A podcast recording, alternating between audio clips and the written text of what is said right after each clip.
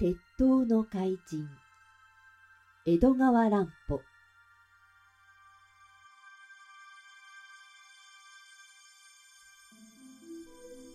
名探偵の知恵。それにしても怪人はどうしてこの地下室から逃げ出せたのでしょう。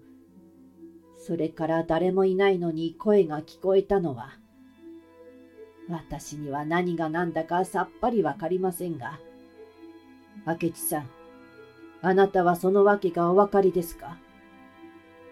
高橋さんがみんなの聞きたいと思っていたことを尋ねました。僕はその訳を自動車が走り去った時にとっさに気づいたのです。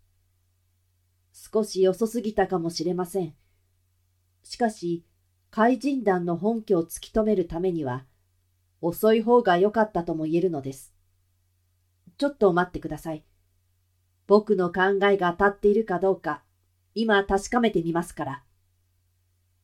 明智はそう言って、足元に潰されたようになって、横たわっていたオオカブトムシの上にしゃがみました。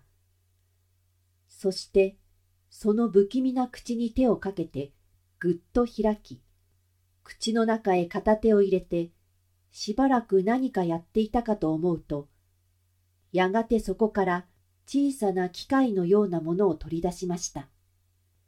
その機械には長い紐がついていて、口の中からずるずると引き出されてくるのです。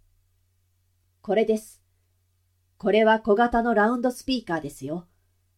怪人が自動車の中にあるマイクロフォンに向かって口を聞くと、その声がこのラウンドスピーカーから出るという仕掛けです。それでカブトムシの中に人間がいて、物を言っているように感じられたのです。無論自動車とこの地下室の間には、長い電線が引いてあったのです。草に隠しておけば、電線など誰も気がつきませんからね。それで向こうの声が聞こえたわけがわかりました。しかし、こちらの声が自動車の中まで伝わらなければ問答ができません。それには、この地下室のどこかにマイクロフォンが仕掛けてあるはずです。明智はそう言って、刑事の懐中電灯を借りて、地下室の中をあちこちと照らしていましたが、天井の隅にひどく蜘蛛の巣の張っている場所を見つけました。あれかもしれない。蜘の巣で隠してあるのかもしれません。その辺に竹切れか何かありませんか？それを聞くと、一人の刑事がどこからか一本の竹切れを探し出してきました。明智はそれを受け取って、天井の隅の雲の巣を払いのけますと、案の定、そこに小さなマイクロフォンが取り付けてあったではありませんか。これですっかり秘密が解けました。高橋さんの庭の物置小屋に電話機を据え付けたのと同じやり方です。怪人団には電気のことをよく知っている奴がいるらしいですね。ああ、なんということでしょう。高橋さんはカブトムシの中に怪人がいると思い込んで、真剣になってラウンドスピーカーと話をしていたのです。明智さん、ちょっと待ってください。それじゃあ私に千万円持ってこいと言ったのが無駄になりますね。怪人団は最初から金を取る気がなかったのでしょうか。これがどうも腑に落ちませんね。高橋さんが首をかしげて言うのでした。いや、無論金は欲しかったのです。しかし、ゆうべあなたと電話で話したとき、そばに中村警部がいることを感づきましたね。それで用心をしたのですよ。金に目がくれて捕まってしまっては何にもなりません。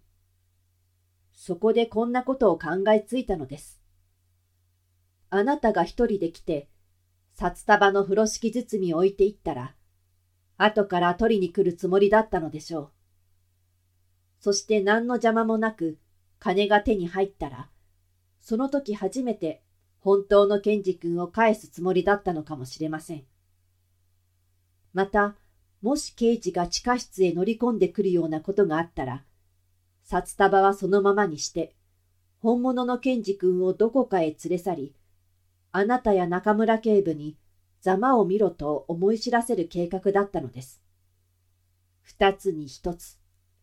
どちらにしても損はしないという実にうまい考えですよ。それを聞くと、人々は怪人の奥底知れぬ悪知恵に呆れ返ってしまいました。